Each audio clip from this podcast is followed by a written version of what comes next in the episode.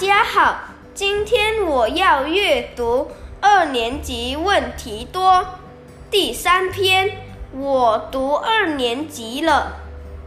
记得一年前，我是个迷迷糊糊的一年级新新生。开学第一天，和妈妈到学校去。还紧张的把自己的名字念错了呢。那时候我不知道学校到底是恐怖堡还是仙女屋，以为老师都是会打小孩屁股的怪物。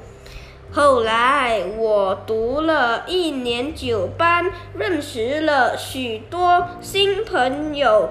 知道学校有许多好玩的地方，又有一位美丽温柔的老师教我们。渐渐的，发现上学是件有趣的事。过了一个长长的暑假，现在我二年级了。妈妈说。真不敢相信你已经八岁了。想当年，你还在妈妈肚子里踢来踢去。这句话，他大概已经说了八百次了，而且下一段必定是：还记得有一次换尿布，刚把你的脚抬起来。你咻一声，又把我的脸喷得全是尿。哎，我已经长大了，老说这些小时候的丑事，真是难为情。妈妈还说，二年级了，应该懂事。